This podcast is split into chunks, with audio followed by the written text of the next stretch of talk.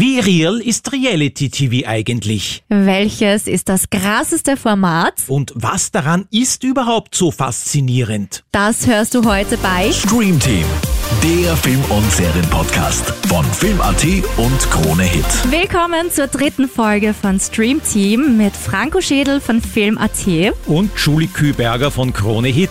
Hi! Hallo! Und heute müssen wir direkt reinstarten, denn ich freue mich schon extrem auf diese Folge.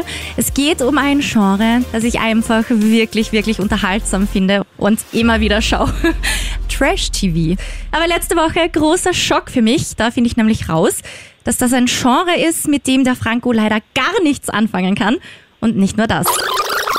Ich habe schon sehnsüchtig gewartet auf die neue Folge von Temptation Island. Kennst du das nicht? Na? Oh Gott, du musst dir das unbedingt anschauen. Das ist so ein RTL Reality TV Format. Oje, oje, das ist ein Oh, rotes Tuch für mich. Wieso? Noch nie was gesehen? Na, na. Das habe ich mir bisher nie angetan. Das kaum, aber zumindest ein Bachelor oder so heißt das sicher Nein, schon überhaupt nicht. Ich weiß, dass Was? es gibt, aber angeschaut nie. Franco! okay, Franco, die nächste Folge. Jetzt Na, haben wir nein. unser Thema da. Oi, nein! Ja, also Franco, da musstest du jetzt durch. Ja. Ein paar Folgen Love Island, Temptation Island, Ex on the Beach und Are You the One später finden wir gleich raus, wie es für dich war. Aber davor begrüßen wir noch unsere heutigen Gäste. Ich freue mich total. Heute im Studio Sandra. Hallo. Hi, du warst Verführerin bei Temptation Island 2021. Genau. Und Philipp. Servus, hallo. Hi.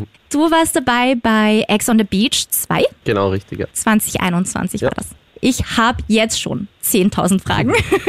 Aber bevor wir zu diesen Fragen kommen, noch ein weiterer Gast, zwar nicht bei uns im Studio live, aber telefonisch mit dabei.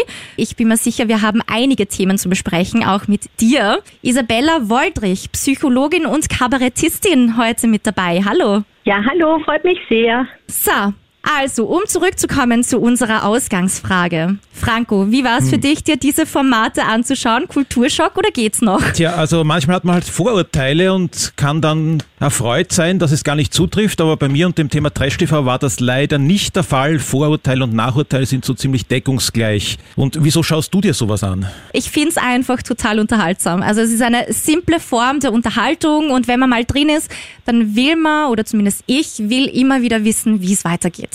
Was die Leute, die dort teilnehmen, noch durchmachen, wie das Endresultat ist. Teilweise gibt's ja dann auch Editions, wo dann schon VIPs dabei sind, so wie es bei der Sandra bei Temptation Island war. Das war ja Temptation Island VIP.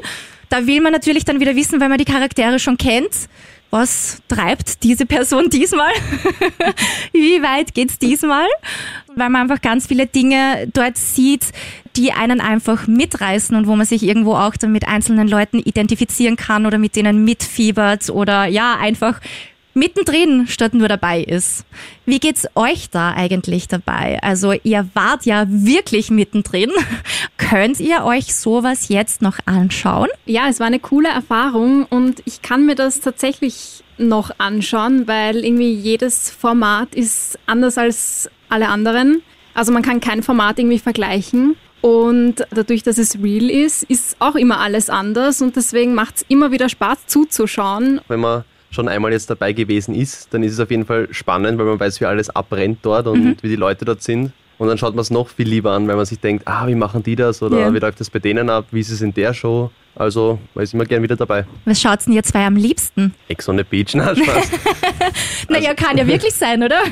Na, eigentlich schauen wir diese Sendungen, wo wir vielleicht selber schon mitgespielt haben, damit wir wissen, wie unsere Nachfolger so drauf sind. Ja. beziehungsweise Leute, mit denen man dann gemeinsam in der Show war, dass man die dann verfolgt. Okay, dann weiß man, okay, mit dem war ich bei Ex on the Beach, der spielt jetzt angenommen bei Are You the One mit. Was, dann schaue ich mir das an, weil den kenne ich schon, mit dem habe ich einen gewissen Bezug oder wir sind Freunde geworden und dann schaut man halt das an und verfolgt die auch mit. Ich habe da auch so den Eindruck gewonnen, dass da die Kandidaten einfach weitergereicht werden von einem Format zum anderen. Ist das die Regel oder ist das eher die Ausnahme? Also es ist schon die Regel, weil wenn man schon mal bekannt ist, dann wollen die Leute wieder mehr von dir sehen. RTL kennt dich und alle Sendungen kennen dich. Aber es ist nicht so leicht, wie man glaubt, weil wir haben ja wo mitgespielt und wir wollen ja auch wieder wo mitspielen. Aber es ist ein richtig harter Weg, dass man wirklich wieder wo genommen wird, weil es sind ja wirklich wenige Leute, die dann wieder wo mitspielen. Ich glaube tatsächlich als Österreicher und Österreicherin ist das ein bisschen schwierig, ins deutsche Fernsehen, also da wirklich Fuß zu fassen. Das haben wir jetzt mitbekommen, aber wir geben nicht auf Wir bewerben uns weiter Ja. und ja, wir hoffen drauf, dass wir bald wieder in einer Show zu sehen sind. Also ich habe nicht viel davon gesehen, von diesen Formaten, aber irgendwie habe ich den Eindruck, dass da doch fast jedes Mal mindestens eine Österreicherin oder ein Österreicher dabei sind. Ja. Also es gibt immer wieder welche. Viele Deutschen haben auch gesagt, dass der österreichische Dialekt auch ziemlich nett ist und angenehm und sie wollen hot. Hot, hot, hot. Exotisch. Und das mögen die Deutschen auch, weil es mal was anderes ist. Also ich glaube, da haben wir eh gute Chancen. Aber zum Beispiel bei einer Sendung, wo acht Leute mitspielen, Ja. Das ist komplett Deutschland, Österreich, Schweiz und da muss man mal reinkommen, auch Ja, wenn man schon mal ja. mitgespielt hat, Ja. weil es gibt so viele Sendungen. Ja, und man darf auch nicht vergessen, Deutschland hat auch viel mehr Einwohner Mhm. als Österreich, also schon viel mehr Potenzial. Philipp, weil du gerade angesprochen hast, das mit dem österreichischen Dialekt und normalerweise wurde das ja wirklich immer wieder betont, vor allen Dingen seitens Frauen. Ah, der österreichische Dialekt, der ist ja so hot. Lustig fand ich aber bei dir in der Staffel war die Tara dabei. Ja. Und die hat dann gesagt, wie du reinkommen bist, boah, na, oh Gott, klinge ich auch so? Der österreichische Dialekt ist ja voll schlimm.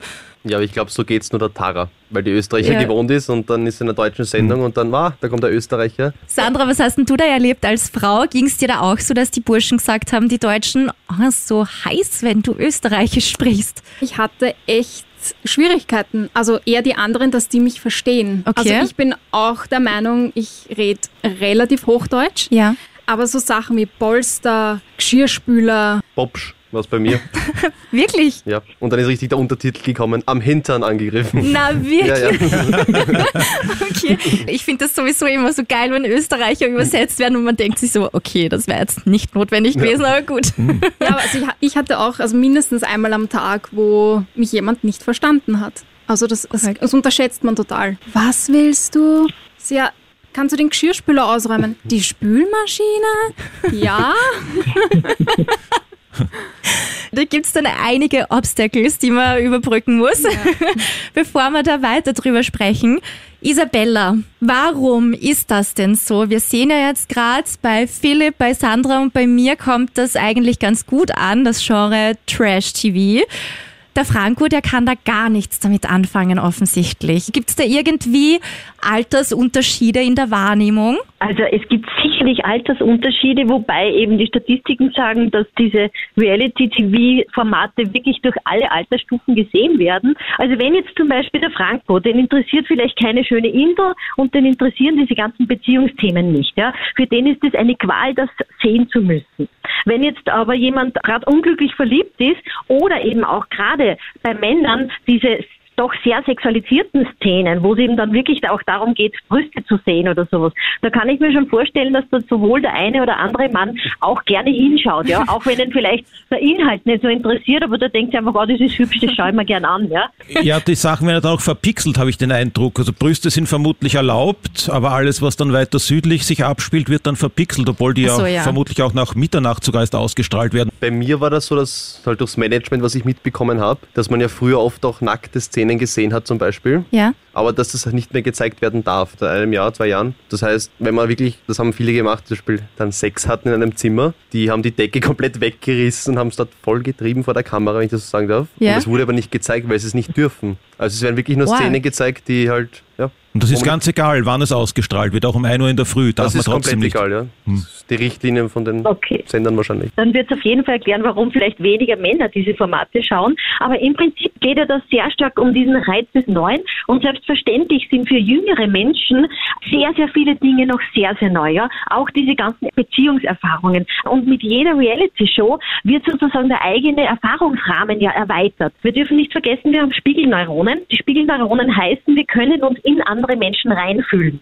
Und so entsteht ja dieses Fremdschämen, dieses Mitleben. Man identifiziert sich mit jemandem, der für einen ganz viele neue Dinge erlebt. Und da kann man dann auch viel leichter kokettieren, weil die eigene Beziehung ist in Sicherheit und dann schaut man denen zu, wie die eigentlich ihre Beziehung aufs Spiel setzen. Sehr stark auch dieses Bedürfnis nach Leichtigkeit, nach Freiheit, nach unverbindlichem Spaß. Und wenn es schon zu Hause sitzt, dann ist es wunderbar, wenn man dann eben so eine schöne Palmeninsel sieht oder eben auch das Leben anderer beobachten kann. Sandra und Philipp, ihr schaut ja sowas auch gerne. Warum schaut ihr das eigentlich? Also bei mir ist es nicht wirklich so, weil es mich jetzt so interessiert, sondern eigentlich jetzt wirklich, weil wir selber mitgespielt mitgespielt haben und davor habe ich eigentlich nie was geschaut. Ah, echt? Nein. Okay, umso Nee. spannender, dass du da mitgemacht hast. Ja, ich habe es mir dann, wo ich da mitgespielt habe, habe ich es mir dann angeschaut, meine Serie. Und seitdem ist es wirklich, wenn wer mitspielt, den wir kennen oder man hat Bezug zu der Person. Das beantwortet eigentlich schon sehr viel. Man braucht irgendeinen Bezug dazu. Wenn ich jetzt eine junge Person bin, ja, die voll verliebt ist oder wo eben Beziehungen gerade ein ganz ein wichtiges Thema sind, dann habe ich einen Bezug dazu und dann habe ich genau diese Identifikation. Also sollte ich auch mitmachen, vermutlich, dass sich das dann ändert. Der neue Also Bachelor. wahrscheinlich, wenn du als Bachelor mitmachst, dann wird es dich interessieren, weil dann weißt du, wie viel Schweiß da dahinter steckt. Genau. Also ich warte auf Einladungen. RTL bitte einmal bei Franco melden.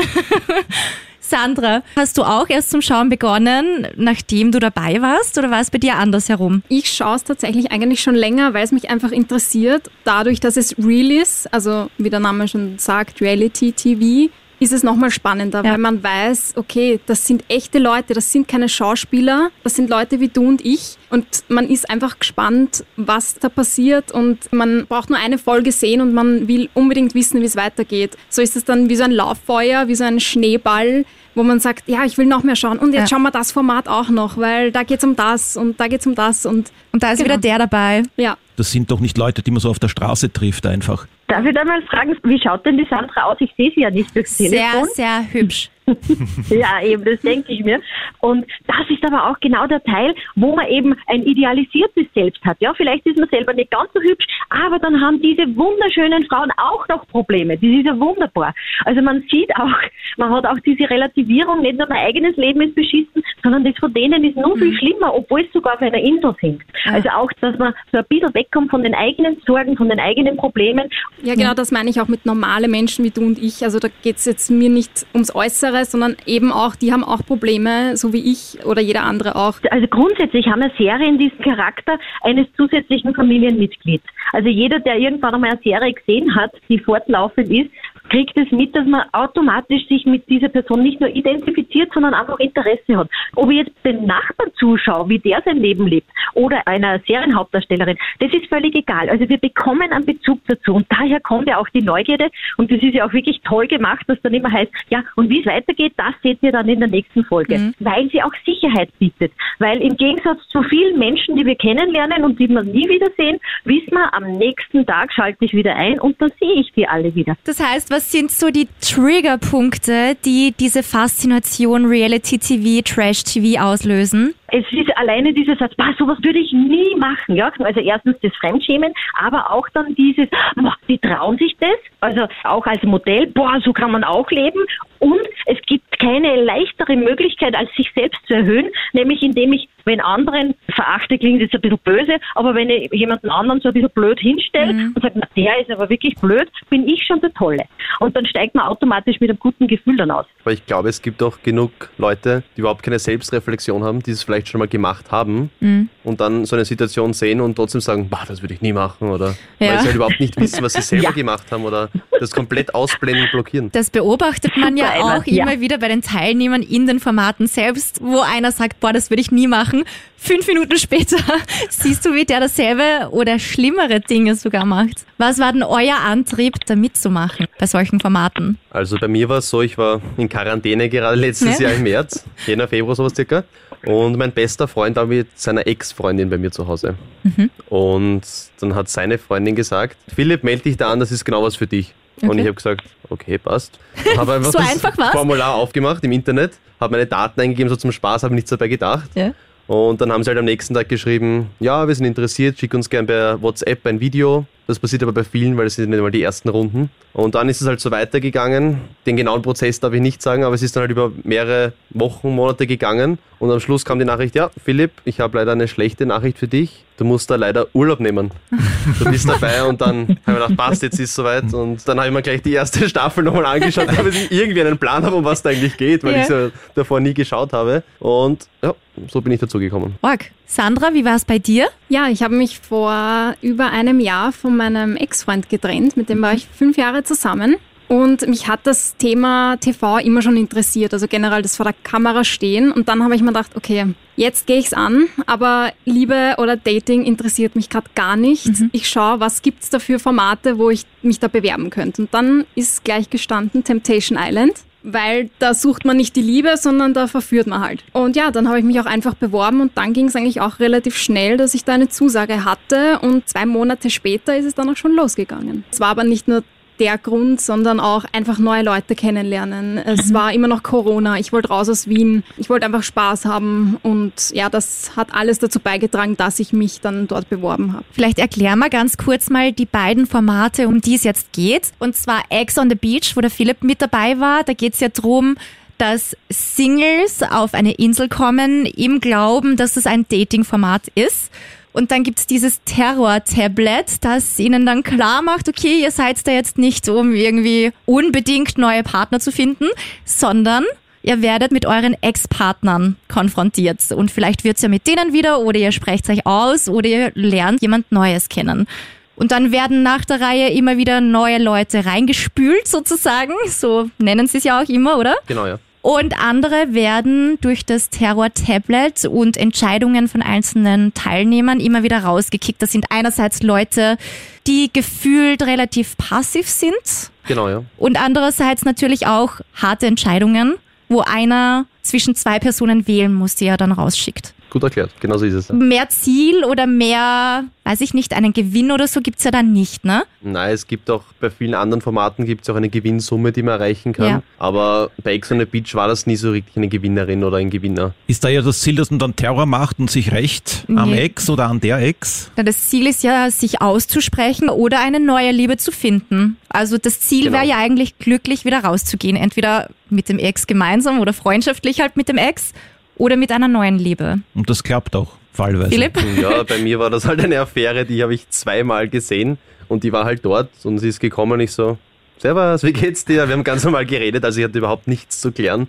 Also für mich war das recht entspannt. Aber bei manchen ist halt wirklich der Ex-Freund zurückgekommen und dann hat der sich oder die sich vielleicht schon in einen neuen verguckt und dann kommt die auch noch dazu und dann warst du hattest was mit dem, obwohl wir zusammen waren und dann geht's erst richtig los. Und du hast nicht mit der gerechnet, mit dieser Frau, dass die aufkreuzen Hab ich nicht, würde. nein. Wie finden die das heraus? Weil du das so ausgefüllt hast, einen Fragebogen, wo du alle angeführt hast, mit denen du jemals was gehabt hast? Oder wie funktioniert das? Also ich habe mich ja beworben bei Ex on the Beach, also ich wusste um was es geht und im Zuge vom Casting musste ich halt Frauen angeben, mit denen ich was hatte.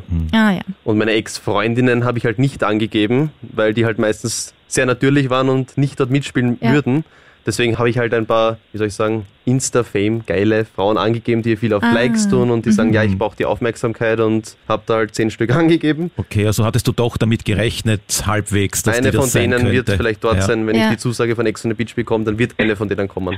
Okay, das ist nämlich spannend, weil das versuchen sie ja irgendwie anders zu verkaufen. Die versuchen das ja so zu verkaufen, dass die Teilnehmer halt eigentlich gar nicht wissen, dass da ein Ex-Partner kommt.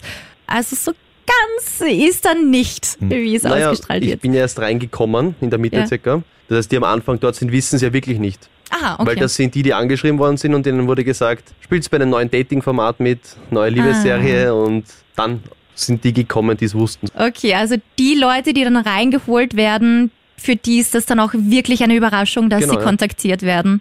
Genau, ja. Org. Weil die denken sich, boah, cool, neue Show, ja, spiele ich gerne mit, aber leider ist halt Ex on the Beach. Also die werden gar nicht aufgeklärt, welche Show das ist, wie Na, die na, heißt. da wird ein neues Dating-Format, wir sind jetzt bei RTL, haben ein neues Dating-Format Ah. in Mexiko, wollt ihr mitspielen, wir suchen Singles, wir sind auf dich gestoßen, du schaust super Mhm. aus, coole Fotos auf Instagram. Sandra, dein Format Temptation Island VIP ist ja dasselbe wie Temptation Island, nur mit VIPs, also Leuten, die man von vorherigen Trash-TV-Formaten schon kennt. Bei Temptation Island ist es so, dass vier Pärchen zusammen auf eine Insel kommen und dort dann separiert werden. Die wissen aber, worauf sie sich einlassen. Die Burschen kommen dann in eine Burschenvilla, die Mädels kommen in eine Mädelsvilla, sind eigentlich noch vergeben, aber werden konfrontiert mit zwölf Single-Damen, Verführerinnen oder zwölf Single-Männer, die männlichen Verführer. Und das Ziel des Ganzen ist einfach über die zwei Wochen, glaube ich, sind das, oder? Wo ihr da drinnen ein bisschen, seid bisschen mehr. Bisschen mehr als zwei Wochen, die Treue zu halten und aber immer wieder von den Verführerinnen mit der größtmöglichen Versuchung konfrontiert zu werden. Genau, so ist es. Und wie war es für euch dabei zu sein? Ja, es war eine echt coole Erfahrung. Es war aber auch anstrengend, sich an Männer ranzumachen, die man vielleicht jetzt nicht zu 100% gut findet, mhm. aber es ist nun mal der Job eines Verführers oder einer Verführerin, das zu tun. Ja, aber trotzdem, es war cool, es war Urlaub, es war eben neue Leute kennenlernen, Partys, Ausflüge, Dates. Es war schon eine coole Zeit. Gratis Essen, mhm. eine nette Gage, also ich kann mich nicht beschweren.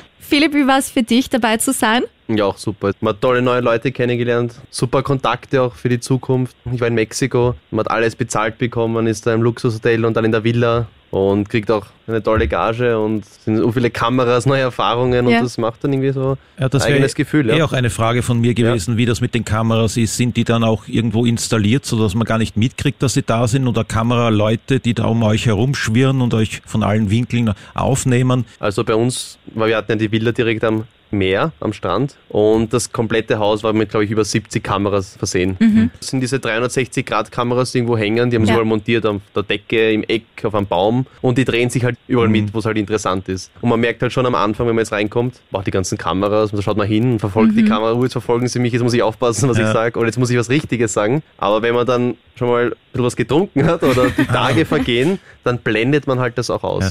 Und das wird dann gefährlich, weil dann macht man halt ja. die Sachen, die man so jetzt auch sagen wird. Oder, ja. ja, das wäre nämlich auch eine Frage von mir gewesen, inwiefern man mit der Zeit die Kameras eigentlich noch bemerkt. Ja. Weil das ist zum Beispiel bei Temptation Island immer ein großes Fragezeichen für mich, weil ich mir denke, ich meine, bei Ex on the Beach ist es ja so, euch geht's um euren eigenen Ruf, aber es ist jetzt nicht so, dass ihr die Sachen, die Handlungen, die Aussagen vor irgendjemandem verstecken ja. müsst oder solltet.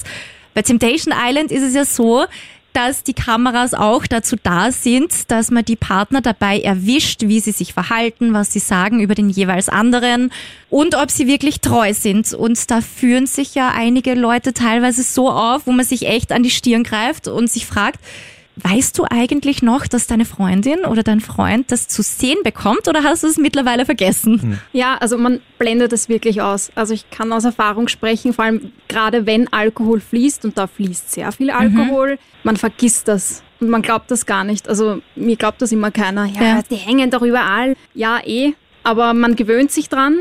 Ja. Und das ist auch ein hm. Problem, die Gewöhnung. Und ja, man vergisst das, man blendet sie aus und irgendwann denkt man, ja, ich kann mich nicht 24-7 dort verstellen, unter mhm. Anführungszeichen. Also man ist dort auch so, wie man ist und deswegen, ja, blendet man die Kameras auch aus. Ja. Isabella Woldrich, es ist ja wirklich ein Experiment sozusagen bei Temptation Island, um zu schauen, wie verhalten sich die Partner, was kommt dabei raus? Geht jemand fremd? Ich höre das auch immer wieder bei mir in meinem Freundeskreis. Wenn der sich vor der Kamera schon so aufführt, was würden der dann machen, wenn keine Kamera dabei wäre? Kann man da so pauschal sagen, na, der wäre noch viel ärger, wenn da keine Kameras wären? Nein, überhaupt nicht. Eben, wir haben es gerade gehört, diese Kameras blendet man aus. Und wir sehen es ja alle bei den Social Medias, wenn man bei Facebook oder bei Instagram, wenn man irgendetwas postet oder irgendeine Meinung von sich gibt, man fühlt sich geborgen im Schutz des eigenen Zimmers, des eigenen, der eigenen Wohnung und kriegt das gar nicht mit. Wir, wir Menschen können das gar nicht realisieren, wie viele Menschen das dann auch noch sehen. Ja? Das heißt, solange wir uns in unserem privaten Umfeld wohlfühlen und sicher fühlen, vergessen wir das dann auch irgendwann einmal, dass diese Kameras draufschauen. Und von daher gilt dieser Spruch einmal gar nicht. Und dann gilt noch etwas anderes in diese Situationen, die dort provoziert werden, kommen ja die Männer normalerweise gar nicht. Mhm. Also diesen Wenn-Dann-Schluss, wenn der jetzt schon so ist, wie ist er denn dann zu Hause? Nein, ganz im Gegenteil, weil zu Hause steht, ist er nicht auf einer Villa und da ist nicht so viel Alkohol und da stehen nicht zehn Frauen, die versuchen, ihn ins Bett zu kriegen. Also diese Situationen gibt's ja nicht. Im Normalfall nicht. Im Normalfall nicht, ja. Und, und wenn, dann würde ich vorher mit dem, ja, eben, und wenn, dann würde ich eben mit dem vorher reden, du musst da wirklich auf diese Party gehen. Aber mir stört das Wort Experiment, weil es ist kein Experiment. Es ist eine No-Nachschicht na, was wird denn wohl passieren? Ja, also dieses Format würde bei keiner psychologischen Ethikkommission als Experiment durchgehen. Ja. Natürlich geht jeder rein im Sinne von, nein, mir passiert das nie. Ja, wir haben immer von uns die allerbeste Vorstellung und die allerbeste Absicht. Der Geist ist willig, doch das Fleisch ist schwach. Ja, und wenn es dann so verführt wird, naja, was soll denn da wohl rauskommen? Und dann kommt Alkohol noch dazu, wo dann auch noch der Frontallappen geschwächt ist. Das heißt, auch die Neintagekräfte schwinden dann irgendwann einmal. Mhm. Naja, was soll denn da großartig passieren? In diesen Formaten merkt man ja auch, ohne jetzt irgendwie ein Vorurteil reinzubringen, aber man merkt immer wieder, die Männer, die sind da schon stärker dabei als die Damen. Also die Damen sind da eher zurückhaltender, die Vergebenen. Und die vergebenen Männer, die geben da aber Vollgas. Wieso ist denn da so ein Unterschied zwischen Männern und Frauen? Kann man das so sagen? Sind Männer da ein bisschen leichter im Fang der Netze oder kann man das auch nicht so pauschal sagen? Doch, das kann man so pauschal sagen. es ist wirklich, es tut mir wirklich leid. Wir haben 100 Jahre der Emanzipation hinter uns und die ganzen Lehrer und alle haben versucht in der Erziehung jetzt die geschlechtsneutrale Erziehung anzuwenden und wir haben jetzt wirklich die letzten 20, 30 Jahre allen Menschen gesagt, wir sind alle gleich und immer dann, wenn es um den Sex geht, kommen wir drauf, boah, wir sind doch nicht gleich. Also es ist wirklich ganz, ganz spannend und ich muss immer so schmunzeln, auch über die Entrüstung. Nein, um Gottes Willen, der verfällt bei einer schönen Frau. Geh. Männer haben einfach das visuelle Zentrum ganz stark verbunden mit dem Fortpflanzungszentrum. Und das geht so stark, das geht nicht eben über den Frontallappen vorne, sondern da scheut wirklich das Hirn aus. Und wenn wir sagen, Männer haben, oder nicht alle, aber sehr viele Männer haben das Hirn in der Hose, ist es ab einem gewissen emotionalen oder vor allem visuellen Reiz ganz, ganz massiv da. Jetzt ist natürlich die Unterscheidung, es gibt natürlich Männer, die sind eher noch Herr ihrer körperlichen Funktionen, die können dann noch sagen, nein, mit mir nicht. Und dann wird es schwierig, wenn dann der Alkohol auch noch dabei ist, mhm. dann wird es ganz schwierig. Mhm. Das klingt eben so fast ein bisschen diskriminierend, ist es aber nicht. Ja. Erstens einmal, Männer hätten das auch im Griff, sie können es im Griff haben, ja. Aber mir ist es immer wichtig, dass wir diese Entrüstung wieder weggeben, ja. Weil es gibt ja einen Grund, warum sich bis jetzt Bordelle für Frauen nicht durchgesetzt haben, mhm. ja. Weil Frauen eben was ganz was anderes brauchen, um erotisiert zu sein, ja. Da reicht es eben nicht, wenn ein halbnackter Mann vor ihr herumwedelt oder sie vielleicht nur auf ihren Schoß sitzt. Also das wird nichts, ja. Die hat maximal Hilfebelästigung. Also wir haben da völlig unterschiedliche Zugänge, was für uns erotisch ist und was uns gefällt. Und ich denke mal, das sollten wir auch nicht so mit viel Gack bedenken, sondern das ist halt einfach so. Und ja. ich denke mal, das macht ja auch manchmal den Reiz aus, dass wir ein bisschen unterschiedlich sind. Bei den Frauen ist es dann eher das Emotionale, die Bindung, die aufgebaut wird, diese starke Schulter, wo man sich anlehnen kann, wo man sich ausweinen kann, einfach das Gefühl von Freundschaft, Spaß, Geborgenheit. Ist es das eher bei Frauen? Absolut. Ja, es ist wirklich so. Bei meinem Studienabschluss habe ich genau diese Themen wirklich auch noch einmal erforscht und wir haben nach wie vor dasselbe Thema. Männer stehen auf das Äußere, also da ist der Attraktivitätsfaktor ein ganz wichtiger Punkt. Bei Frauen ist es nach wie vor der Status. Ja, also immer dann, wenn ich als Frau das Gefühl habe, da bin ich geborgen, da bin ich sicher, da habe ich für meine Nachkommen, also natürlich denken wir uns das nicht, das ist eh klar. Ja, also natürlich denkt man das nicht mehr, das darf man ja nicht mehr denken, aber so vom Gefühl her brauche ich diese Sicherheit, wo ich weiß, hier wären meine Nachkommen in irgendeiner Art und Weise gut geschützt und würden durchkommen sozusagen. Mhm. Weil wir das Thema Alkohol schon hatten, Philipp und Sandra, wie kann man sich denn dort einen Tag so vorstellen behind the scenes? Weil ich habe immer das Gefühl, wenn man sich diese Formate anschaut und es ist wirklich auch voll egal, welches Format man sich anschaut, alles, was man sieht, ist im Endeffekt Dates, Streitereien, wenn dann im Bett irgendwo was läuft oder so und Partys und Partys ganz massiv. Ist das wirklich so? Wird da ständig ununterbrochen nur gedatet, geschmust, mehr noch und Alkohol getrunken und partisiert? Ja, das stimmt schon. Also die Partys finden hauptsächlich am Abend statt mhm. und untertags wird gegessen. Vielleicht gibt es Poolspiele, viele schlafen auch untertags oder lassen sich einfach nur sonnen. Also untertags passiert tatsächlich wenig. Mhm. Also auch wenig, was man zeigen kann, was, was spannend wäre. Die großen Dramen. Ich habe so den Eindruck, da kommt dann von der Vorgabe, heute muss es zwei Nervenzusammenbrüche Nein. geben Nein. und einen Wutausbruch und zwei Frauen müssen weinen und ein Mann, aber nicht gleichzeitig, sowas in der Art. Das gibt es gar nicht. Also es wird nicht von der Regie gesagt, du musst jetzt diese Rolle spielen, du mhm. musst jetzt heute das und das machen. Das erreicht sie dadurch, wenn sie wie bei Temptation Island dann gewisse Bilder gezeigt Eben. werden oder diese gewisse Person in die Villa kommt oder eine Entscheidung zu treffen ist, dann wird sie eh provoziert. Mhm. Mhm. Aber so, dass man jetzt irgendeine Vorgabe hat, was man machen muss, gibt es gar nicht. Das heißt, wie real ist real? Also bei mir zum Beispiel war es so, ich hatte ja keine Erfahrung davor. Bin reingekommen und habe zuerst mal den ersten Shot getrunken, dass ich mich angleich. Also ich habe mir die eineinhalb Wochen oder wie lang es halt war, so gegeben, wie ich eigentlich auch in echt bin. Und manche wissen halt genau, was sie machen müssen, die schon Erfahrung haben. Ja. Deswegen würde ich nicht immer alles sagen, dass die Leute da so sind, wie man sie sieht, weil viele wissen genau, was sie sagen müssen, damit sie Sendezeit bekommen. Die sind zum Beispiel, wenn man sie privat trifft, ein komplett anderer Mensch, können sich aber so gut verstellen, weil sie genau wissen, wenn ich das jetzt sage oder das mache, bekomme ich wieder 10 Sekunden mehr Sendezeit. Ja. Also das darf man nicht aus den Augen verlieren. Ja. Ja, aber man muss auch dazu sagen, der Schnitt ist wieder was anderes als wie es dort wirklich abbrennt. Also bei mir war es auch so, wir haben überhaupt keine Vorgaben gehabt, mach das und jetzt sag das und jetzt geht dorthin. Also das war überhaupt nicht so. Wir hatten zu der Regie oder wie auch immer eigentlich null Kontakt. Also die haben da wirklich einfach nur mitgefilmt. Aber da muss man Vertrauen haben dann in die Regie, dass man dann nicht schlecht dasteht. Das schon, ja. Aber das, glaube ich, liegt auch an einem selber, wie man sich verhält und was man sagt. Ja. Also da, Ja, aber bei, Ja. gerade bei dem großen Material, irgendetwas Dummes wirst du auf jeden Fall mal sagen oder irgendetwas Blödes machen. ja, aber eben das liegt an einem selber. Das heißt, da muss man wirklich unterscheiden, real, das heißt, das Konzept ist wirklich real, ihr habt da keine Vorgaben seitens Produktion. Genau. Genau, ja. Und dass die Charaktere, also das Thema, was du erwähnt hast, Philipp, das ist eher ein großer Punkt. Also man merkt den Leuten auch an, dass sie wissen, was sie tun müssen, um möglichst viel Sendezeit zu bekommen, damit sie so bekannt werden wie möglich. Aber großes Thema auch Alkohol, wie wir immer wieder schon angesprochen haben. Ich habe jetzt in einem Interview nämlich gehört, dass das eigentlich gar nicht so war, dass es so viele horte Sachen gegeben hat, sondern eher so Bier und Wein. Ich aber als Zuseher habe immer wieder den Eindruck, die trinken nur harte Sachen und das durchgehend. Also Shots gleich, wie du schon gesagt hast, Philipp, beim Reinkommen wird gleich angefangen.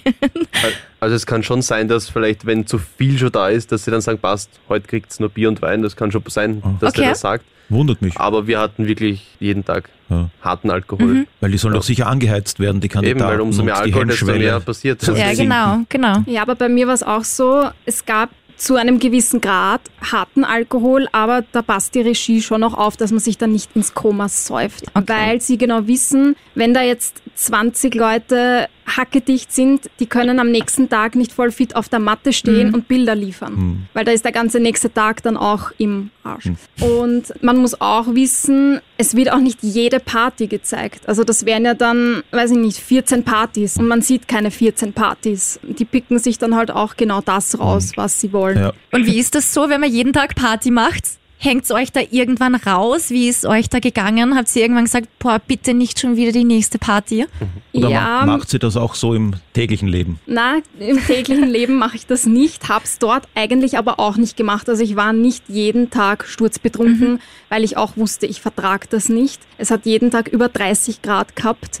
Und das haltet mein Körper nicht durch. Ja. Also schon jeden Tag vielleicht ein, zwei, drei Gläser Sekt, aber vielleicht nur drei, vier Mal so richtig harten Alkohol, weil ja, vielleicht sind da Männer anders. Ich glaube, der Philipp hat ein bisschen mehr getrunken.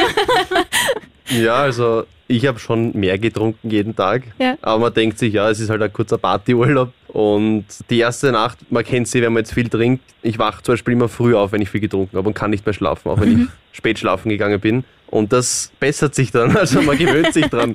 Dann kommen die anderen Nächte und man macht halt wieder Party, weil am Abend wird es eh immer wieder lustig und Ja. spätestens, wenn man wieder was trinkt, dann vergisst man eh wieder alles. Und man gewöhnt sich dran, man lebt dann die Woche so durch und das ist dann schon so ein Ritual.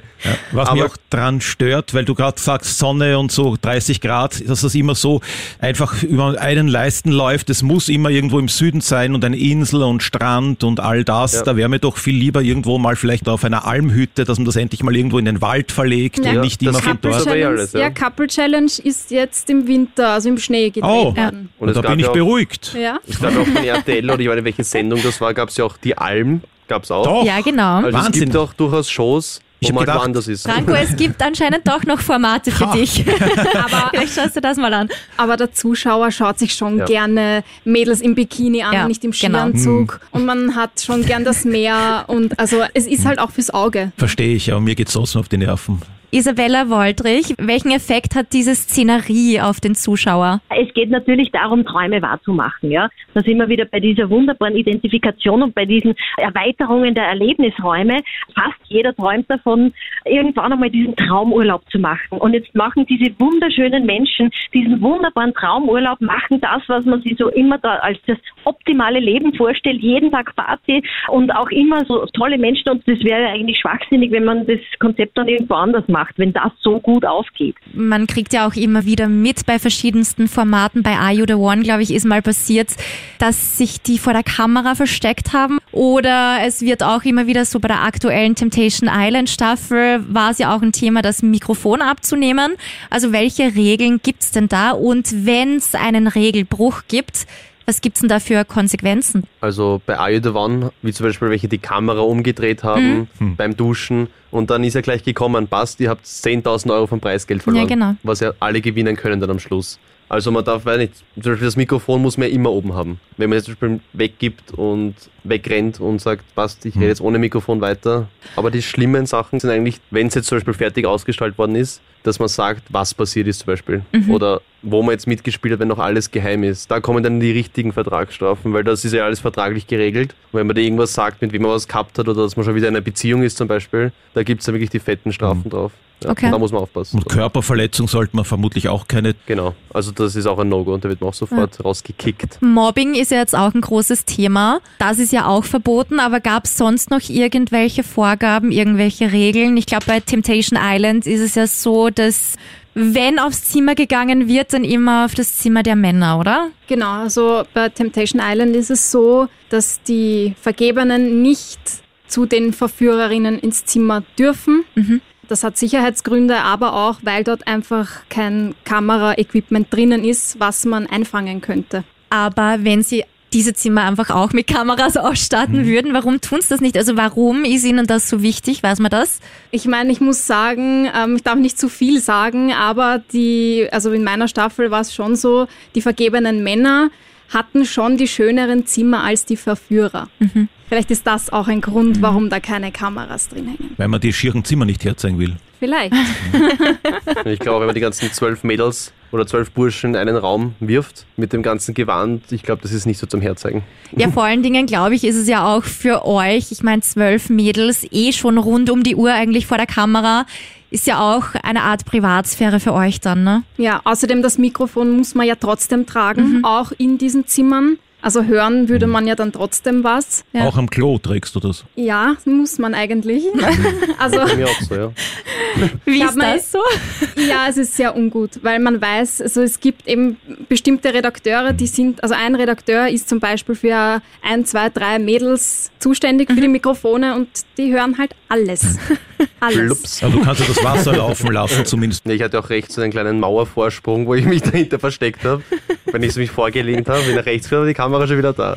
Ja, bei Ex on the Beach ist es ja auch so, das sind ja, glaube ich, Kameras in den Duschen. Ja, ja. Das Ja, war ja genau. bei uns bei Temptation nicht, Nicht so, gell? Da habe ich auch das Problem gehabt, ich war ja wie auch in normaler Privatsphäre nackt duschen. Ja. Und nach fünf Tagen sage ich dann so zu meinen Kollegen da drinnen, geht's eh auch immer nackt duschen, oder? Weil es war halt eine Kamera genau im Eck, die hinzeigt. Ja. Na na, wir immer mit Badehose. Ich so, schön. Aber es wurde halt nicht gezeigt.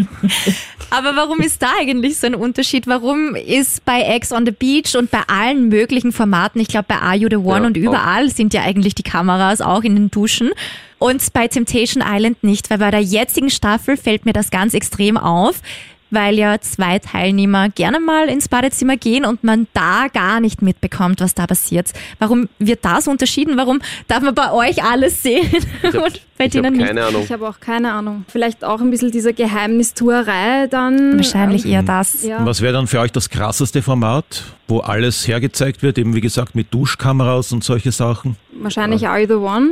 Adam sucht Eva, eigentlich Ja, komplett okay. Abgesehen davon, ja. Ja. Ist Love Island eigentlich das zahmste? Habe ich so den Eindruck gehabt. ja, es ist halt, ich glaube, ein bisschen gesitteter. Mhm. Es sind nicht so viele und man sucht halt jeder den, den Partner. Und Ja, und es sind auch immer noch unbekannte Leute, die ja auch nicht drauf gedrillt werden, da jetzt irgendwie die Treue zu testen oder mit den Ex-Partnern zusammenzukommen. Das sind ja eigentlich lauter Themen, die schon von sich aus Konfliktpotenzial haben mit Ja. dem Ex oder mit vergebenen Männern. Und Love Island ist ja wirklich so das Dating-Format, so wie früher Herzblatt irgendwie, so ist es jetzt Love Island. Aber was ist denn für euch wirklich so, abgesehen auch von dem, was man sieht, aber vom Konzept her vielleicht das krasseste Format? Also wo sagt ihr, okay, das finde ich schon hart, dieses Format so durchzuziehen? Ja, für mich eben Adam sucht Eva. Also das ist schon hart, komplett nackt im Fernsehen zu Ja. sein. Aber abgesehen davon, Temptation Island ist schon auch hart. Also Mhm. wenn du da mit deinem Partner hingehst, weißt du, es ist eigentlich zum Scheitern verurteilt, Mhm. weil es wird alles dafür getan, dass diese Beziehung den Bach runtergeht. Mhm. Und es passiert auch oft. Philipp, was sagst du? Ja, das Nackte wird mir jetzt, glaube ich, nicht so ein Problem machen, weil ich auch gerne in die Sauna gehe.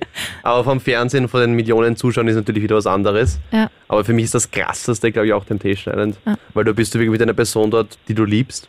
Und wenn du dann wirklich diese ganzen Bilder am Lagerfeuer zugeschickt bekommst, was in der anderen Villa so passiert mit deiner Freundin. Ja. Also man hat nie so einen Bezug zu einer Person in der Reality-TV wie bei Temptation Island. Ja. Also, Aber wenn man das Format kennt, warum tut man es dann? Warum tut man sich das an? Nein, es gibt sicher viele Paare, die jetzt nicht sagen, okay, wir lieben uns zu 100 Prozent, die wissen, okay, wir machen jetzt eine Show. Hm. Also es gibt viele, die sagen, passt, wir nehmen diese Show, um wieder eine Show zu bekommen, um mehr Reichweite zu bekommen. Aber Also ich glaube auch viele unterschätzen das Format und sagen, ach komm, wir gehen da rein, ja, wir machen ein bisschen Party und das schaffen wir schon. Also viele unterschätzen das auch, die da mitmachen. Wie hast denn du das erlebt vor Ort? Also, du warst ja mit den vier vergebenen Männern zusammen. Hast du das eher so erlebt, dass du gesagt hast, na, da waren eh alle vier so, dass man wusste, denen ist das eh gar nicht so wichtig, ob die mit der Freundin zusammenbleiben oder nicht? Oder war es schon eher so, dass du das Gefühl hattest, denen wäre es eigentlich schon sehr wichtig, gemeinsam rauszugehen? Ja, also bei drei Paaren hat man schon gemerkt, die halten an der Beziehung wirklich fest. Und ich hatte viel mit Henrik zu tun und also dem ging es ganz schlecht. Also der hat auch jeden Tag geweint und der wollte die Paulina damals wirklich, der wollte sie heiraten. Und, und dann hat er gesehen, wie sie ihn betrügt und für ihn ist wirklich eine Welt zusammengebrochen. Also man hat die Männer auch von einer anderen Seite gesehen. Also die waren voll emotional und wirklich traurig. So, also normalerweise machen die nur Party und machen Show, aber da sind auch die härtesten Männer dann wirklich zu Weicheiern geworden. Und hattest du Angst, dass sich eine Freundin dann an dir rächen könnte? Nein, weil eben sie wussten ja, auf was sie sich einlassen und sie wussten auch, das ist der Job der Verführer. Ja, aber trotzdem können mal dann die Gefühle mit einem durchgehen. Ja, eh, es passiert auch. Also es passiert leider auch, dass die Verführer und Verführerinnen dann auf Instagram gehatet werden. Aber da setzt sich RTL auch ganz stark dafür ein, dass das nicht überhand nimmt Oder du kriegst im Notfall eine neue Identität. Oder so. Die meisten sind danach eh nicht mehr zusammen, also ja. Ja, das stimmt. regt sich die Freundin dann eh nicht mehr auf. Ja, das fällt mir auch schon extrem auf, dass selbst auch die, die gemeinsam rausgehen, zwei, drei Monate später dann auseinander sind. Wenn die Sendung ausgestrahlt wird, sehen die Paare das auch zum ersten Mal. Also die sehen vorab nicht die ganze Show und sehen dann vielleicht auch nochmal Sachen, was ihnen auch nicht taugt. Ja, und dann kommt der Und dann Bruch. kommt das alles wieder hoch. Deswegen kann es sein, dass sie sich dann erst trennen. ja, das denke ich mir nämlich auch immer, dass die ja immer nur diese kleinen Schnipsel sehen. Vom ich, Lagerfeuer, Genau. genau. und ich finde ja auch teilweise, ich meine, das ist auch wieder eine Frage, was dann ausgestrahlt wird, auch Mhm. vom Lagerfeuer selbst. Aber manchmal denke ich mir da echt, wenn ich das sehe, ja, die krassesten Szenen haben sie Mhm. jetzt eigentlich eh nicht gezeigt.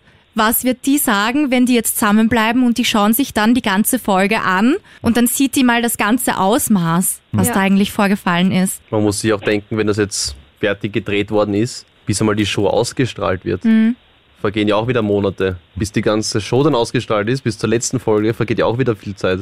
Also kann ja auch wieder sein, dass die vergebenen Paare dann wieder nicht zusammen sind, Ja. weil schon so viel Zeit vergangen ist, bis die ganze Sendung draußen ist. Also dauert das wirklich Monate. Ja, Ja. schon. Schon. Org. Sandra Philipp, wie war es denn für euch zwei, das Ganze dann bei der Ausstrahlung im TV zu sehen? Für mich war es eigentlich ganz okay. Es war interessant. Also ein paar Mal habe ich mir schon gedacht, oh, okay, die Haare schauen da jetzt aber nicht so gut aus, um Gottes Willen. Und, aber es war eigentlich ganz lustig. Also es war keine große Überraschung. Man weiß ja, was man dort getrieben hat.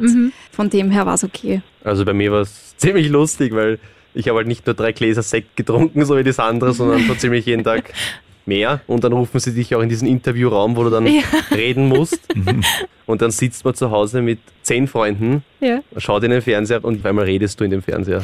Also es ist am Anfang schon so peinlich und du schaust nicht hin und denkst, Philipp, warum hast du so viel getrunken oder warum ziehst du deinen Bauch nicht ein? Und also es ist schon ziemlich lustig und gleichzeitig auch ein bisschen peinlich, aber gewöhnt sich dann und denkt sich, schau ich eh gut aus, weil man halt immer so selbstkritisch ist, ich zum Beispiel. Ja. Denke ich mir, ah, Philipp, warum sagst du das? Und die meisten denken sich eh nicht das, was du denkst. Aber es ist schon lustig, wenn man sich selber sieht dann. Ja. Das kann ich mir Und der vorstellen. Kommentator, das einen gewissen Senf dazu gibt, das ist schon lustig, das ist wirklich cool. Wie sind die Reaktionen gewesen? Hast du dir eine richtige Fanbase aufgebaut oder Hass, Mails? Dadurch, dass ich halt nicht so viel Drama gemacht habe und eher so bin, wie ich jetzt auch bei euch sitze, habe ich eigentlich nur was gute Nachrichten bekommen. Und danach kommen halt auch viele Unternehmen, dann geht's dann los mit diesen ganzen Instagram-Kooperationen. Oder erkannt wird, wenn man jetzt in Wien unterwegs ist oder im Ausland, dürfen wir ein Foto machen. Also das kommt dann schon vor, ja. Aber jetzt nach einem Jahr wird's halt natürlich weniger. Die Follower werden wieder weniger und man ist halt dann nicht mehr so im Gespräch wie vor einem Jahr. Sandra, wie ist das bei dir? Bei mir sind die Followerzahlen jetzt auch nicht so rasant angestiegen wie beim Philipp, weil die Verführer und Verführerinnen sind einfach keine Hauptpersonen. Also es geht in der Show um die Paare und deswegen wird man als Verführerin auch nicht so oft gezeigt und dementsprechend können da die Follower auch nicht wirklich wachsen. Aber es gibt ja dann auch gewisse Verführer, wie man zum Beispiel in der letzten, beim Dominik zum Beispiel gesehen hat, in Genau. einer anderen Villa. Die knacken sie dann halt wirklich, diese vergebenen Frauen, zum Beispiel Ja. wie in seinem Fall. Und der bekommt dann halt auch einen Riesenschub, weil das ist dann derjenige, der mit ihr im Pool geschwommen ist und sie geküsst hat und dann ist der auf einmal auch eine Hauptfigur, weil dann wissen sie genau, Ja. okay, die zwei zeigen wir nur noch. Das ist eh in jedem Format so. Es gibt Charaktere, die sind einfach wahnsinnig präsent. Und so ist es eigentlich auch bei Temptation Island. Sind halt auch dann jene Verführerinnen, die sich schon irgendwas aufgebaut haben zu den Burschen. Auch bei den Männern umgedreht ist es natürlich so. Aber da kristallisiert sich dann schon immer heraus, wer sind die gefährlichsten Frauen, wer sind die Frauen mit der diebsten Verbindung. Wobei Sandra, bei dir habe ich mal ein Live gesehen, nachdem die Staffel gezeigt wurde, wo du gesagt hast, von dir ist eigentlich viel weggeschnitten worden, weil du hattest ja eigentlich eine intimer, würde ich jetzt nicht sagen, aber eine bessere Beziehung zu dem Burschen oder zu zwei Burschen konkret, oder? Ja, also ich habe viel Kontakt mit dem Henrik gehabt, wurde, glaube ich, deswegen nicht so viel gezeigt, weil sie eher die Story auf die Paulina lenken wollten. Also ich glaube eher, dass sie da wollten, dass der Henrik ein bisschen besser dasteht und deswegen nicht so viel von mir mit ihm gezeigt haben. Ja, das widerspricht ja dann wieder dem Reality-Konzept. Das ist alles gelenkt. Ja, aber trotzdem haben wir uns ja nicht verstellt oder wir haben trotzdem ja keine Anweisungen in, in dem Sinn bekommen. Das ist halt wieder der Schnitt. Findet ihr generell, dass vieles so geschnitten und kommentiert wurde, dass die Dinge dramatischer ausgeschaut haben, als sie tatsächlich waren? Ja, es ist zum Beispiel, wenn man jetzt in diesem Interviewraum sitzt, wird man ja befragt, wie findest du die?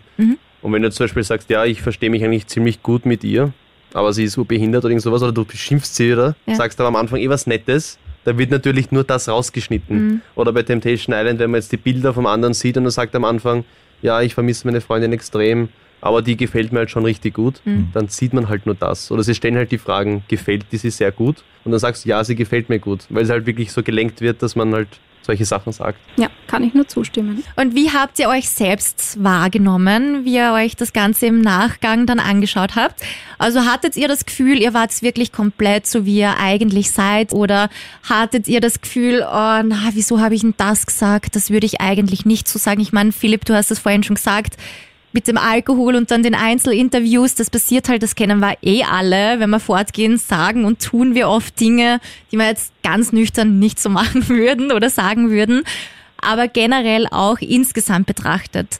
Ich meine, ich habe mir schon auch öfters gesagt, ja, okay, ich kann nicht die ganze Zeit in der Ecke sitzen und schlafen. Also das ist halt nicht die richtige Show dafür.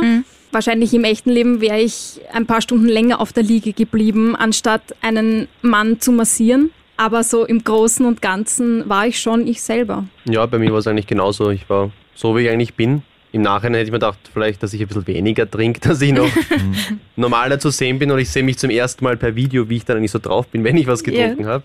Aber ja, das war die erste Show, man hat jetzt einmal reingeschnuppert und beim nächsten Mal würde man sicher wissen, okay, ich habe jetzt wirklich die Erfahrung, ich weiß, was ich wirklich mehr machen muss, auf was muss ich mehr achten, dass man noch besser rüberkommt. Aber wie gesagt, wir sind ins kalte Wasser gesprungen. Jetzt Als es dann mehr. vorbei war, wie war, ist es euch dann gegangen? Wart ihr dann völlig zusammengebrochen, körperlich und geistig? Na, man hat so einen richtigen Hype eigentlich gehabt, weil man musste auch sein Handy abgeben. Man hat ja nichts drinnen, man hat auch keine Bücher drinnen, man hat keine Uhr drinnen, dass man wirklich das Zeitgefühl auch verliert. Das ist auch so arg. Ja, ich glaube, das ist ein psychologisches Ding, würde ich jetzt mal sagen. Weil ich glaube, wenn man selber weiß, okay, man hat nur drei Stunden geschlafen, denkt sich der Kopf, okay, ich muss müde sein. Wenn man jetzt aber nicht weiß, wie viel Uhr es ist und wie viel man eigentlich geschlafen hat, nimmt man es halt so hin. Sie wollen ja wirklich, dass man sich mit den Personen beschäftigt und genau deswegen kommt ja dann auch dieser Streit hoch. Ja. Weil man sich wirklich mit den anderen beschäftigen muss. Aber es war richtig angenehm. Man hat das Handy abgegeben, war so komplett entspannt in seiner Blase und wie man dann zurückgekommen ist, habe ich das Handy angeschaut, waren nicht 500 Nachrichten. es hat so komisch geleuchtet, das Handy, das war so außerirdisch, ganz ungewohnt. Aber es war wirklich angenehm, ich würde es sofort wieder machen, Aber man hat natürlich auch nicht erfahren, was in der Welt so draußen passiert. was vielleicht eh besser ist. Isabella Woldrich, was hatten das für Effekte auf die Teilnehmer, wenn sie nicht mal die Uhrzeit kennen, wenn sie komplett abgeschottet sind? Das ist ja irgendwie logisch, okay, dann haben sie mehr Zeit oder mehr Fokus aufeinander. Aber was hat dieses Zeitgefühl für eine Wirkung? Naja, das ist die letzte Bastion, in der wir Grenzen haben. Und um diesen grenzenlosen Zustand noch zu verstärken, ist es natürlich sehr gut, wenn man die Uhr dann auch noch weglässt, weil dann hat man überhaupt keine Kontrolle mehr. Dann kann man wirklich der eigenen inneren Uhr folgen oder der, die halt da in dieser Blase passiert.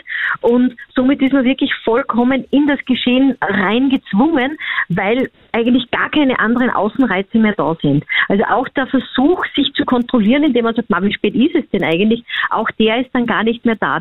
Die Sandra hat das so schön beschrieben, wenn ich nicht weiß, dass ich nur drei Stunden geschlafen habe und der Körper merkt es nicht, naja, dann höre ich auf meinen Körper und dann geht schon wieder weiter. Was sagt denn ihr zum Verhalten der anderen Teilnehmer? Wie habt ihr das so wahrgenommen dort in der Zeit und dann auch bei TV-Ausstrahlung? Also waren für euch da bei der Ausstrahlung dann auch ein paar Aha-Momente, wo ihr euch dachtet, ah, jetzt verstehe ich mal wirklich, warum die gestritten haben? Ich glaube, bei mir war es noch heftiger, weil bei der Sandra in der Show sind ja wirklich alles der Anfang an drinnen.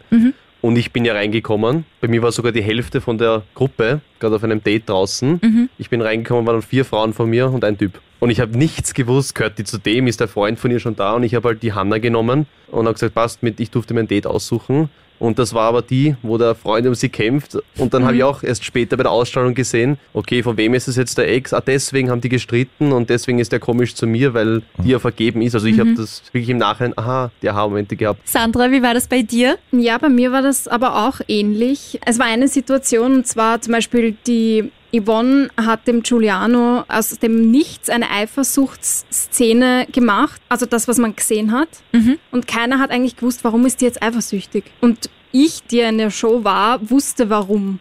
Also es gibt auch das Umgekehrte, dass auch Sachen weggeschnitten wurden, wo man dann nicht mehr weiß, warum Sachen passiert Ja. sind. Aber eben auch natürlich umgekehrt. Ich habe auch in der Show dann gesehen, also daheim vom Fernseher, ah, okay, deswegen hat er geweint oder hat mit dem Polster geredet oder keine Ahnung. Also es sind, es sind beide Sachen. Entschuldigung, dass ich jetzt so gelacht habe, aber die Polster-Szene, die da dachte ich mir kurz so, okay. Das war bei mir auch so, ich bin am Strand gestanden und normal geredet, auf einmal fliegt ein Bierglas über mich, über die ganze Villa. Ich denke mir, was ist jetzt los? Und dann schaue ich es mir an, okay, der hat Streit mit dem gehabt, eifersüchtig, wirft das Bierglas. Okay, danke, deswegen. Gab es für euch so einen Moment beim Anschauen, wo ihr euch dachtet, boah, eigentlich fand ich den ganz cool, aber jetzt, wo ich das alles so am Stück sehe, hinterfrage ich das schon, warum er so war oder sie so war. Ja, bei mir war das ja extrem, weil der Till zum Beispiel, wie das mit der Geschichte mit der Hanna war, Ja. er war ja extrem nett zu mir und wollte so richtig, dass ich das runterspiele und das überhaupt kein Problem ist. Aber bei der Ausstrahlung habe ich dann gesehen, was er alles über mich gesagt hat, was habe ich alles nicht gehört. Er wollte mir was vorspielen, alles ist gut und so weiter.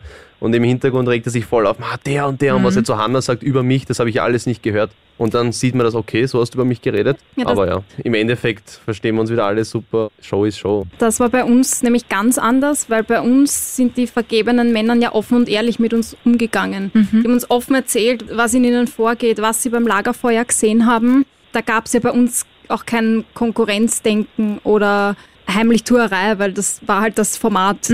Deswegen, also ich habe eigentlich alles so wahrgenommen, wie es dann noch ausgestrahlt wurde. Weil ich als Zuseherin denke mir dann schon oft, okay, der sagt das über den und der sagt das und dann mischen sich noch zehn Leute ein, die wieder alle was anderes sagen. Der hat das gesagt, der hat das gesagt. Und bei Temptation Island habe ich mir halt auch immer gedacht, die Männer kommen zurück oder auch die vergebenen Frauen kommen zurück in ihre Villa und erzählen den Verführern dann, ich habe das und das gesehen.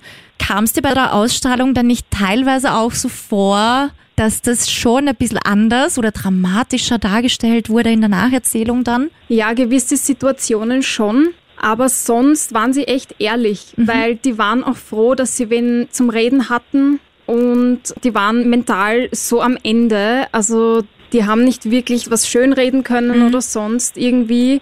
Also die waren eigentlich schon ehrlich zu uns. Also ich habe da keine sonderlich großen Überraschungen bei der Ausstrahlung erlebt. da bei euch zwei kann man die Formate wirklich gut unterscheiden, weil zum Beispiel Temptation Island wäre mir jetzt nicht mehr in Erinnerung, dass irgendwann große Streitereien gegeben hätte in den einzelnen Villen. Natürlich die Partner miteinander. Aber dass es in den jeweiligen Villen jetzt irgendwelche Konkurrenzkämpfe oder irgendwelche Troubles gab, gar nicht. Ja, nein, da gab es nicht wirklich einen Grund zum Streiten, Ja. weil die waren vergeben, wir waren alle Single, wir hatten Spaß. Das war es eigentlich. Also da war jetzt kein, ah, ich will den, sondern wir hatten die Aufgabe, wir verführen die Männer. Wer das jetzt auch bei wem auch immer macht, ist egal. Und Philipp, bei dir war es ja so, aber gut, das ist eh vorprogrammiert eigentlich mit vielen Ex-Partnern in einer Villa gemeinsam. Da war halt schon viel Streit und teilweise auch schon sehr extrem, muss man sagen. Ja, auf jeden Fall, weil das sind alle Single und dann noch Exen dazu. Alle gegen alle aufeinander gejagt und Ja. Das ist logisch, dass da halt ganz andere Themen sind und dass da viel mehr Streit und Diskussion ist. Die suhlen ja 14 Tage lang im eigenen Saft und da wird irgendwann einmal, ja, geht da beim jeden einmal die Sicherung durch. Das geht ja gar nicht anders.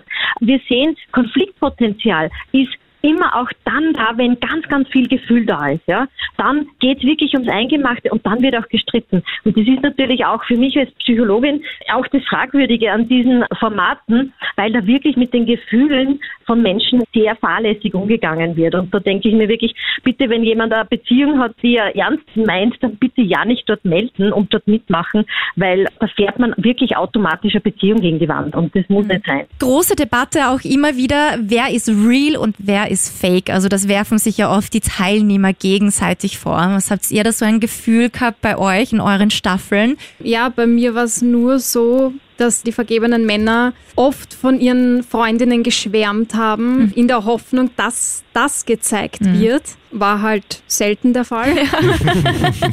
Außer die Kissenszene. Ja, das, das war zum Beispiel so eine Sache. Musst du da jetzt echt mit Ja. dem Polster rausgehen, dich vor eine Kamera stellen und damit reden? Also das war zum Beispiel so eine Ja, Situation. das habe ich mir auch gedacht. Ja. Was haben denn Family und Friends und euer Berufsfeld dazu gesagt, dass ihr da mitgemacht habt? Mein Papa ist äh, sehr altmodisch, sagen wir Ja. so. Der akzeptiert ja doch kein Tattoo, was ich an mir am Körper habe. Bis heute nicht? Nein, jetzt ist es ihm schon wurscht, das lebt er damit. Ich wollte sagen, es ist halt schon ein bisschen. er sagt immer, ja, das ist peinlich, aber da hätte ich nie mitgemacht. Hat sich natürlich nicht angeschaut. Meine Mama ist halt eher die Gastronomin, die ist ein bisschen das Gegenteil, macht gern Party. Die Aha. hat sich dann angeschaut. Sie hat halt ein paar Wochen gebraucht, bis sie das TV neu irgendwie installiert, weil sie sich halt nicht auskennt. Süß. Aber die hat sich dann angeschaut und hat gesagt, ja, ist super. Und, aber ja, Bin Gab- stolz auf die, Philipp. ja, die bei mir in der Arbeit haben es alle gefeiert. Ein paar gibt es natürlich immer, die sagen, das ist komisch oder die sind neidisch. Vielleicht Neider gibt es ja auch genug. Aber es haben viele gefeiert und gesagt, wow, cool und wow, du spielst damit, ich kenne dich ja. Ja, geil. Und dann waren halt auch immer viele Freunde bei mir. Haben auch ein Trinkspiel gehabt, immer wenn ich rede, saufen alle einen Schnaps, also es ist weitergegangen. Also war schon cool, ja. Ja. Die meisten haben es eh cool gefunden. Und der Papa hat es bis heute nicht angeschaut. Nein, nein, der gar nicht. Wirklich also ab nicht mal und zu, neugierig. Ab und zu zeige ich ihm dann irgendwas am Handy und dann lacht er, dreht sich weg und denkt sich, na Philipp, zeig mir das nicht.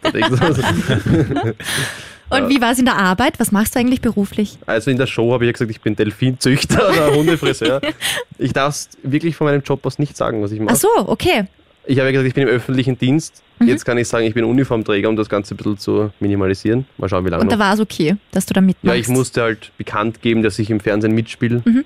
Und habe gesagt, ich erwähne meinen Job nicht und dann war eigentlich alles in Ordnung. Sandra, wie war das bei dir? Ja, bei mir haben es eigentlich auch alle durch die Bank cool gefunden, auch in der Arbeit. Also ich bin bei einer Zeitung und mein Chef hat auch gesagt, ja super, mach mal ein Interview und eine Strecke. Und also es gab auch WhatsApp-Gruppen in der Arbeit, die sich immer über die aktuelle Folge unterhalten haben und das, das fand ich schon cool. Das Ja. war, war echt lieb. Und wir haben auch Freundesgruppen, also wir haben uns dann immer die aktuelle Folge angeschaut. Ja, also ich hatte eigentlich sehr, sehr wenig schlechtes, negatives Feedback. Bei dir ist das ja nochmal ein anderes Kaliber gewesen und wie wir schon festgestellt haben, ihr zwei findet ja Temptation Island auch mit Abstand am krassesten von den Konzepten her.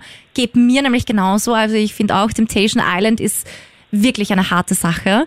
Wurdest du da auch mit Vorurteilen konfrontiert? Aller, naja, aber du musst da einen Mann verführen, sowas kannst du doch nicht machen, das ist ja voll org. Nein, bei mir war das echt positiv. Also diese Behauptungen waren gar nicht im Vordergrund, sondern es war eher, boah, cool, du kommst ins Fernsehen. Wow, ich bin gespannt, was du sagst. Also Gott sei Dank hatte ich so viel positives Feedback. Hattet ihr Angst vor negativen Feedbacks? Mm, Dadurch, dass ich mich meiner Meinung nach nicht wirklich falsch verhalten habe, eigentlich nicht. Und im Vorfeld? Auch nicht eigentlich, weil ich schon eigentlich wusste, dass ich mich normal verhalten werde, also angemessen. Ich hatte nicht den Plan, da über die Stränge zu schlagen und mich so niederzusaufen, dass ich nicht mehr weiß, was ich rede. Deswegen hatte ich davor auch eigentlich nicht Angst. Philipp, du? Auch nicht wirklich viel negative Nachrichten, aber sicher, wenn jetzt mal was kommt, dann denkt man schon ein bisschen nach. Man nimmt es ja auch ein bisschen auf, wenn man sagt, ah, warum sagst du sowas zu mir, stimmt das? Aber man ist halt in der Show gewesen, man ist ein bisschen Influencer, man wird immer negative Nachrichten bekommen. Ja, das stimmt. Und die meisten sind eh Neider oder sind mit ihrem Leben nicht zufrieden. Ja. Und mit der Zeit gewöhnt man sich dran. Man nimmt es nicht mehr zum Herzen, denkt sich Danke, schreibt Leute was Nettes zurück oder tut mir leid oder man ist einfach, man steht über den. Würdet ihr nochmal mitmachen, beziehungsweise bei welchen Formaten würdet ihr nochmal mitmachen? Würdet ihr eure Beziehung zum Beispiel bei Temptation Island auf den Prüfstand legen? Ich sage ja. Ja, wenn der Philipp Ja sagt, muss ich mich ja anschließen, weil alleine, kann, na, alleine kannst du ja nicht hin. Nein, ich könnte als Verführer wieder hingehen. Oh. Und dann sehen wir uns bei Ex on the Beach. ja, genau. Na, also wir wollen nicht wieder in einer Show mitspielen. Wir werden sicher wieder in einer mitspielen. Das heißt, es ist euch relativ egal, welches Format das wäre, aber ihr wollt einfach gern wieder irgendwo dabei sein. Ja. Ja, schon. Also wir stehen beide gern vor der Kamera, wir probieren gerne Neues aus und zu zweit wäre es dann natürlich noch lustiger. Und weil du gesagt hast, Philipp, Temptation Island, du wärst sofort mit dabei und Sandra so, ja, wenn der Philipp ja sagt, dann muss ich auch. Würdest du dich ernsthaft von ihm überreden lassen dazu? Ich glaube schon, weil wir eben in eine Show wollen. Ich würde es probieren müssen. Du weißt wenigstens, wie es abläuft. Genau. Leider. Und ich muss mich nicht mehr anstrengen in der Show. Aber wie wäre das dann bei euch? Also was wäre erlaubt und was nicht? Natürlich, küssen ist ja schon viel zu viel, ist eh logisch. Aber wenn man zum Beispiel, die werden ja auch oft angetanzt, die vergebenen Männer. Aber wenn ich jetzt so da sitze und die Hände weggebe und die kommt her, Na dann, dann kannst kann ja eh nichts nicht- dafür. Na, aber man muss ja, man kann sich auch nicht wie der Babs da drinnen benehmen. Also natürlich körperlicher Kontakt, wenn es da wirklich schon ins Intime geht oder wie man jetzt bei der Staffel sieht, immer nur noch kuschelt, Arm im Arm liegt oder gemeinsam einschlägt, das ist schon eindeutig zu viel. Oder ist du eh nimmst deinen Vater mit, dann passiert gar nichts. Dann passiert nichts. Aber dann der will ja nicht. Der wäre ja dann bei mir als Verführer. Der wird schaffen. Ja. Uiuiui, und dann kommt Familien im Brennpunkt. Ja. Das nächstes. Glaubt ihr, ihr würdet das überstehen? Sicher. Die Sandra schaut si- so. ja, er sagt sicher, aber ich weiß halt, wie es da drinnen zugeht und dass auch vieles nicht gezeigt wird. Und Und es ist ja auch Ja. viel leichter darüber zu reden, das ist mir eh bewusst. Ja. Weil wenn du jetzt da drinnen bist und das wirklich miterlebst und es sind wirklich 10, 12 Frauen, die um dich kämpfen, sicher ist es schwerer. Aber ich glaube trotzdem, dass ich schaffe. Das sagen die meisten Männer im Vorfeld. Eben, aber ist schon besser, wenn ich so denke, als negativ denke. Aber das zeigt sie wieder mal komplett offensichtlich, wie die Unterschiede zwischen Männern und Frauen sind. Der Mann sagt so, ja sicher, das schaffen wir und da machen Ja. wir mit. Und die Frau ist schon eher skeptisch, weil sie sagt, mm, Ja, man sieht es auch in der Show, dann sagt wirklich jeder, die da mitspielt oder jeder, es ist wirklich krasser, als ich es mir vorgestellt habe. Isabella Woldrich. Bei Temptation Island, finde ich, ist da auch so ein großer Unterschied zwischen dem Verhalten von Single-Männern und Single-Frauen. Normalerweise, wenn die Single-Männer das gleiche tun würden als die Single-Frauen, dann würde man gleich sagen, boah, das geht ja gar nicht und das ist ja sexuelle Belästigung, wo der der vergebenen Frau dahin greift oder wie der sie antanzt oder ja, also da wird so krass unterschieden. Eine Frau wird schnell mal auch abgestempelt und ein Mann darf sich aber vieles bei einer Frau auch gar nicht erlauben. Im Regelfall, also das gilt jetzt nicht für alle, ist der Mann auch stärker als die Frau. Das heißt, sollte ihm wirklich was nicht passen, dann wäre er auch leichter in der Lage, sich zu wehren. Und jetzt empfindet er das auch nicht so stark als Belästigung wie der Silberrücken, ja, wie der Gorilla, der weiß, okay, ich lasse die Schimpansen auf mir tanzen, aber eigentlich, wenn es genug ist, ist genug. Was ganz anderes ist es zum Beispiel, wenn ein Mann von seiner Chefin sexuell belästigt wird, wo er sich eigentlich nicht wehren darf oder kann, weil er Angst hat, dass er seinen Job verliert. Und dann kommt eben noch dazu, dass eben das, was einem Mann gefällt, wenn da die Frau so hingeht äh, und eben die Brüste da ins Gesicht steckt oder sonst irgendwas, das kann ihnen auch gefallen, ohne dass sie jetzt gleich glauben, so, die muss ich jetzt heiraten. Mhm. Bei Frauen umgekehrterweise, es macht auch eine Frau eben nicht scharf, wenn sich der Mann da auf den Schoß sitzt, ja. Außer sie ist furchtbar betrunken und es sind alle Freundinnen, die lachen. Dann ist lustig bei einer Junggesellenabschiedsparty.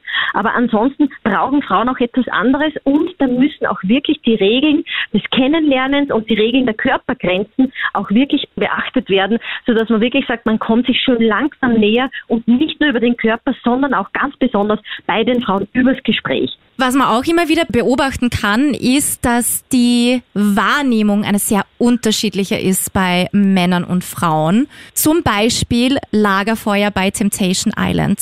Die Burschen führen sich wahnsinnig auf. Die Mädels, wie wir schon geredet haben, sind eigentlich gar nicht vergleichbar mit den Burschen. Und trotzdem sitzen die Burschen da beim Lagerfeuer, sehen Ausschnitte, was die Mädels gemacht haben. Und dann heißt's, oh mein Gott, wie kann die das nur machen und was ist mit der los und die blamiert mich und die blamiert sich selbst und das ist ja so schlimm, sowas kann man doch nicht tun. Das ist eben, da wird mit zweierlei Maß gemessen. Rein biologisch kann man es relativ einfach erklären. Das sind ganz tief verankerte Prozesse, die da ablaufen. Da haben es lustige Studien gemacht. Männer können einer Frau einen biologischen Seitensprung schlechter verzeihen als umgekehrt. Also wenn eine Frau einen Partner hat, der einmal fremd geht, sagt sie okay. Also natürlich tut's weh und so weiter. Aber sie ist eher geneigt, ihn zurückzunehmen. Viel schmerzhafter ist für Frauen, wenn der zum Beispiel eine liebe Freundin hat, mit der er alles teilt, mit der er sich austauscht. Weil die könnte ihr dann gefährlich werden. Mhm. Das war ja nämlich das biologische Konzept, dass eben, ja, also der evolutionäre Auftrag von Männern ist, sich fortzupflanzen. Mhm. Und das ist dann relativ egal, mit wem das dann ist. Und äh, Frauen haben aber dann das Baby da und die müssen natürlich dafür sorgen, dass das in irgendeiner Art und Weise in einer gesicherten Umgebung aufwachsen kann. Und von daher hat natürlich eine Frau den Auftrag gehabt, zu dem so lieb wie möglich zu sein und den zu umgarnen, damit er auch bereit ist, bei ihr zu bleiben. Das heißt, über das Gespräch kommt auch die Nähe. Das heißt, Frauen, die sich super gut verstehen mit dem Mann, sind für die Partnerinnen potenziell sogar gefährlicher.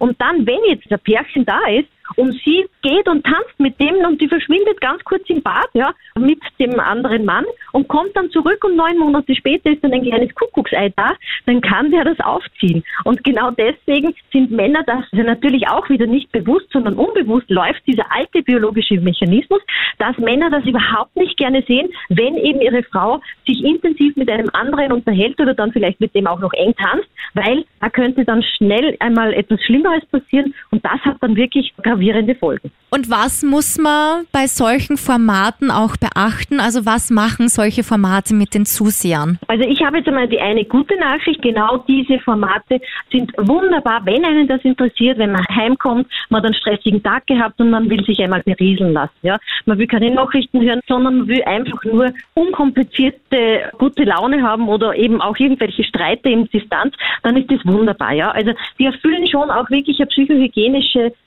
Bedürfnislage.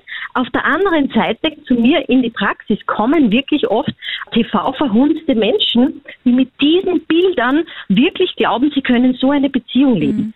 Und dass Beziehung nicht nur happy, peppy und lustig ist und ebenso austauschbar ist, dass man eine Beziehung auch leben kann. Da ist Alltag drinnen, da muss man reden miteinander und nicht nur so hitzig, sondern da geht es auch um Toleranz, da geht es darum, die eigenen Bedürfnisse auszudrücken und auch ein Ohr für die Bedürfnisse des anderen zu haben. Da geht es um so viel mehr in einer echten Beziehung, wie das, was uns dort vorgegaukelt wird. Und das sage ich jetzt ganz bewusst so. Und ich denke mir, das ist schon sehr wichtig, dass man das ein bisschen im Auge behält. Bitte nicht als Vorbild nehmen oder als Modell, wie eine Beziehung zu laufen hat. Und damit sind wir auch schon wieder am Ende unserer heutigen Folge von Stream Team. Aber keine Sorge, alle zwei Wochen gibt's eine neue Folge mit einem neuen Thema. Wenn du Wünsche, Vorschläge zu Themen hast, Film- und Serienempfehlungen, Kritik oder was auch sonst immer, gerne her damit. Franco? An, ja, an streamteam.kronehit.at. Danke für die tolle Einladung. Das Gespräch. Wir Ja, sagen danke, schön. dass ihr da Ja. wart.